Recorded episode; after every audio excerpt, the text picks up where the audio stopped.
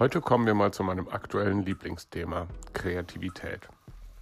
Ich habe den Eindruck, dass wir davon viel zu wenig haben und ich bin mal für mich ganz persönlich der Frage nachgegangen, warum das so sein könnte. Die Tatsache, dass das Content Marketing nicht besonders kreativ ist, ähm, kann ich nicht empirisch belegen. Es gibt keine Studien zum Thema Kreativität im Content Marketing. Zumindest habe ich bisher keine gefunden. Das ist einzig und allein eine Frage der persönlichen Beobachtung. Ich habe den Eindruck, dass wir alle die ganze Zeit voneinander abschreiben und dass wir alle die gleichen Formate benutzen. Nicht nur die gleichen, sondern ehrlich gesagt sogar dieselben. Es sind immer die gleichen sieben Bullet Point Posts, es sind immer die gleichen White Paper, es sind immer die gleichen GIF-Formate und so weiter und so fort. Einige von euch werden das Periodensystem der Content Marketing Formate kennen. Seitdem gab es eigentlich wenig Neues. Große, begeisternde Ideen, Videos, Story-Formate und so weiter kommen sehr, sehr selten vor. Wenn man auf der Suche nach den Gründen für diese unbelegte Behauptung ist, muss man sich vor Augen führen, dass Kreativität ähm, auf der einen Seite sicherlich eine Frage der Persönlichkeit ist. Ähm, es gibt Persönlichkeitstypen, die kreativer sind als andere.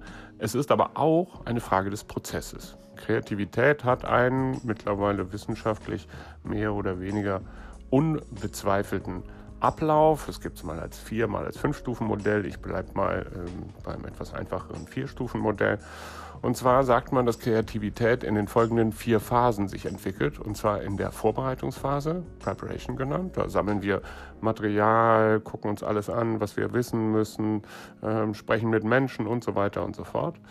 Dann kommt die Inkubationsphase, Incubation.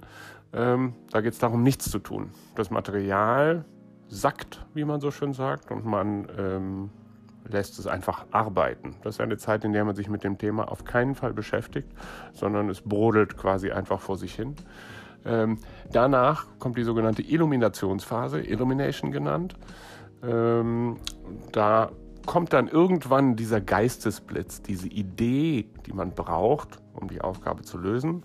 Und dann, wenn man halbwegs klug ist, kommt man noch in die vierte Phase, nämlich in die Verifikationsphase, im Original Verification, ähm, wo äh, man überprüft, ob das, was man da ähm, ausgekocht hat, auch wirklich brauchbar ist für den Fall, den man gerade bearbeitet.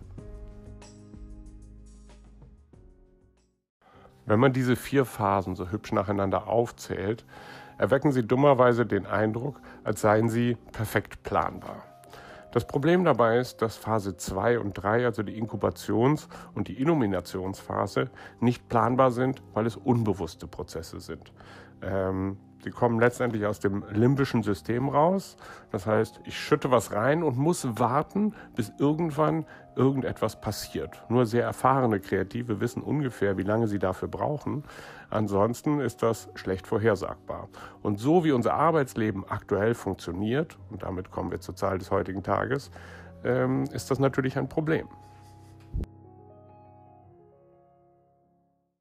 Der European Communication Monitor 2018, den ich schon ein paar Mal zitiert habe, ähm, hat die europäischen Kommunikationsverantwortlichen mal befragt, ob sie gestresst sind oder nicht und hat dabei festgestellt, dass fast 40 Prozent aller Kommunikationsverantwortlichen dauergestresst sind, ein oder mehrfach am Tag. Das heißt, sie haben dauernd das Gefühl, ihre Arbeit nicht schaffen zu können. Jetzt lasst uns mal zwei und zwei zusammenzählen. Wir haben einerseits einen Prozess, nämlich kreativ sein zu müssen, um im Content Marketing oder generell von mir aus im Marketing überleben zu müssen. Und wir haben andererseits die Tatsache, dass wir ohnehin dauernd zu viel zu tun haben. Wie groß ist die Chance, dass wir einen unplanbaren Prozess zu seinem Recht verhelfen? Denn machen wir uns doch nichts vor. Wie versuchen wir alle, unseres ähm, viel zu hohen Workloads Herr zu werden? Ähm, indem wir uns Deadlines setzen.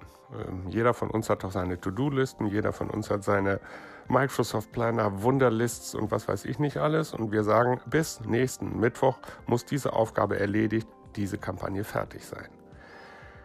Dieses System, das uns auf der einen Seite hilft, unsere Arbeit rechtzeitig und termingetreu äh, fertigzustellen, bringt auf der anderen Seite das Problem mit sich, dass wir den kreativen Prozessen absolut keinen Raum lassen. Wenn etwas am Mittwoch fertig sein muss, weil der Kunde, der Chef oder wer auch immer das verlangt, ähm, können wir nicht einfach hingehen und sagen, ähm, tja, also meine Inkubationsphase, die hatte ich jetzt gerade noch nicht. Ähm, können wir uns vielleicht nächsten Freitag, nächsten Montag oder wann auch immer widersprechen.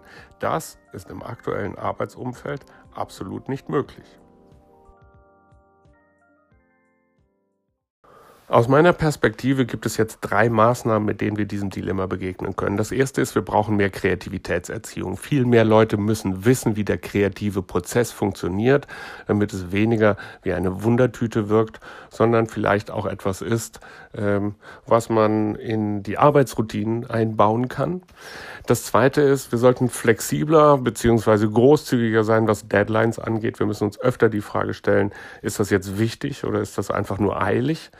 Ähm, Eiligkeit ist häufig etwas Selbstgemachtes und ähm, ja, ist so eine Art Ordnungsprinzip.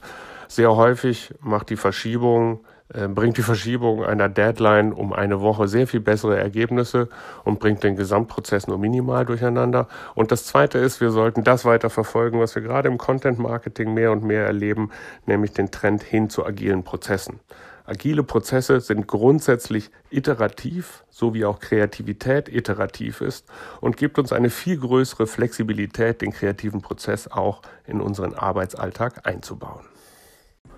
Für meine persönliche Arbeit wird es ein Schwerpunkt in den nächsten zwölf Monaten sein, davon mehr ähm, in den Prozessen unserer Agentur zu etablieren, auch mehr mit den Kunden darüber zu reden.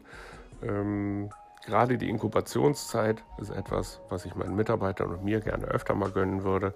Gutes Wetter hilft übrigens dabei. Ähm, in Köln war heute prächtiges Wetter, morgen ist es das auch wieder. Das heißt, ich kann hoffentlich ins Freie gehen und über ein paar gute Ideen für den nächsten Podcast nachdenken.